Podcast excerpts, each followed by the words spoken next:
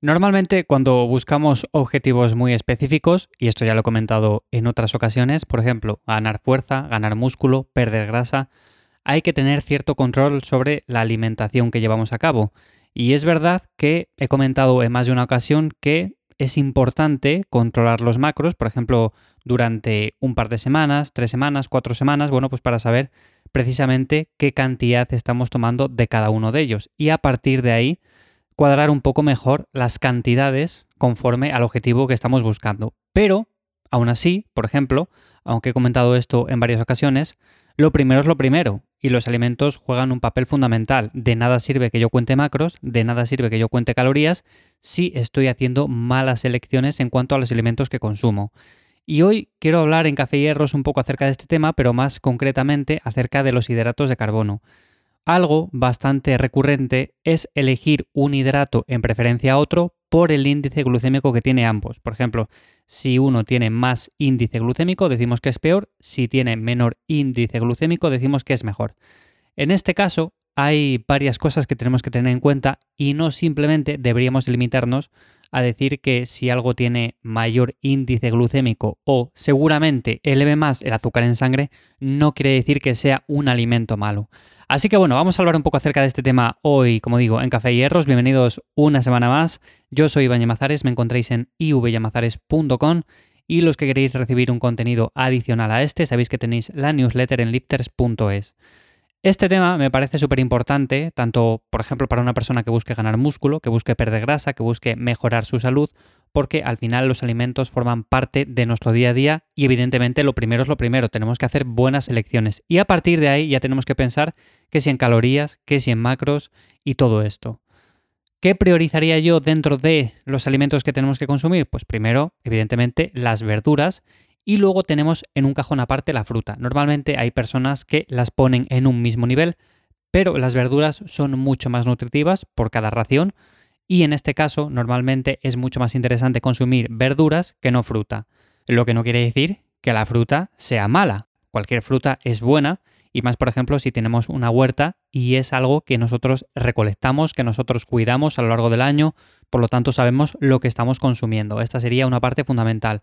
Por otra, estaría el limitar las harinas, pastas y azúcares, esto sería lo menos interesante.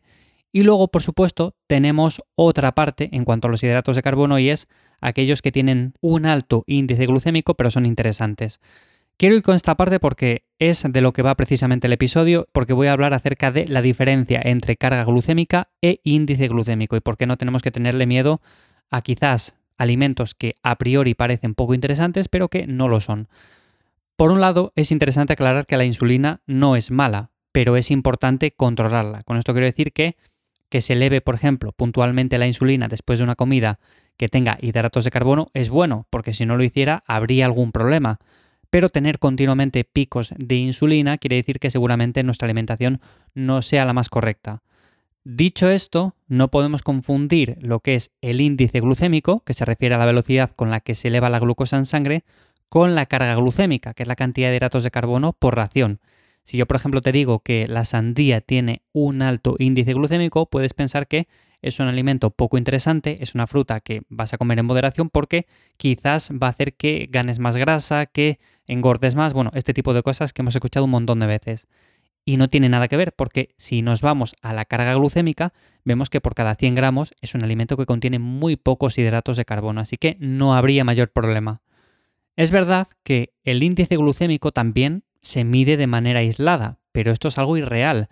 Si yo te digo que la sandía tiene un índice glucémico de X y luego tú, por ejemplo, te metes una comida de arroz con pescado, con un poco de aceite, con algún fruto seco y luego dices, bueno, pues voy a comer un trozo de sandía, evidentemente el índice glucémico que tiene esa sandía al final se va a mezclar con el resto de alimentos y es algo totalmente irreal el decir, bueno, pues tiene esto, por lo tanto no lo voy a consumir.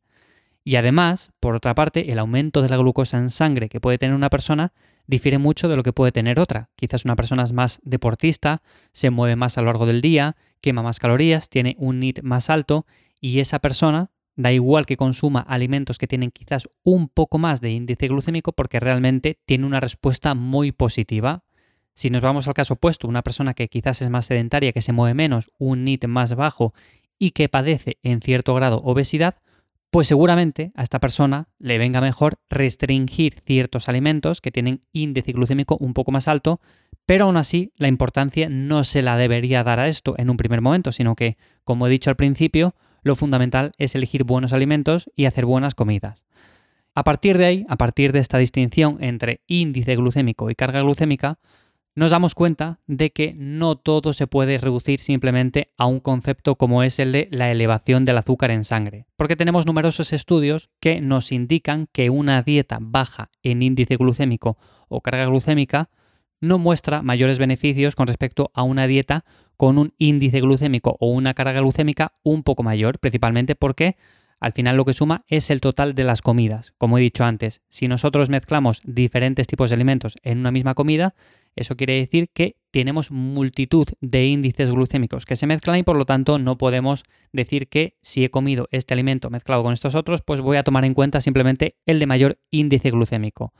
De hecho, tenemos alimentos como es la patata, que normalmente es algo que hay muchas personas que se echan para atrás al ver este indicador, pero es verdad que sigue siendo mejor esto que no, por ejemplo, consumir azúcar simple. No podemos comparar, por ejemplo, la patata o, por ejemplo, un plátano maduro que tienen un índice glucémico alto con el azúcar que también tiene un índice glucémico alto. Por supuesto, si nos limitamos únicamente a esta variable, vamos a pensar que todo está dentro del mismo saco, que todo es malo, pero realmente unas opciones aportan muchos más nutrientes que las otras. Así que no solamente es cuestión de decir esto sí, esto no, principalmente por un marcador, porque al final todo influye.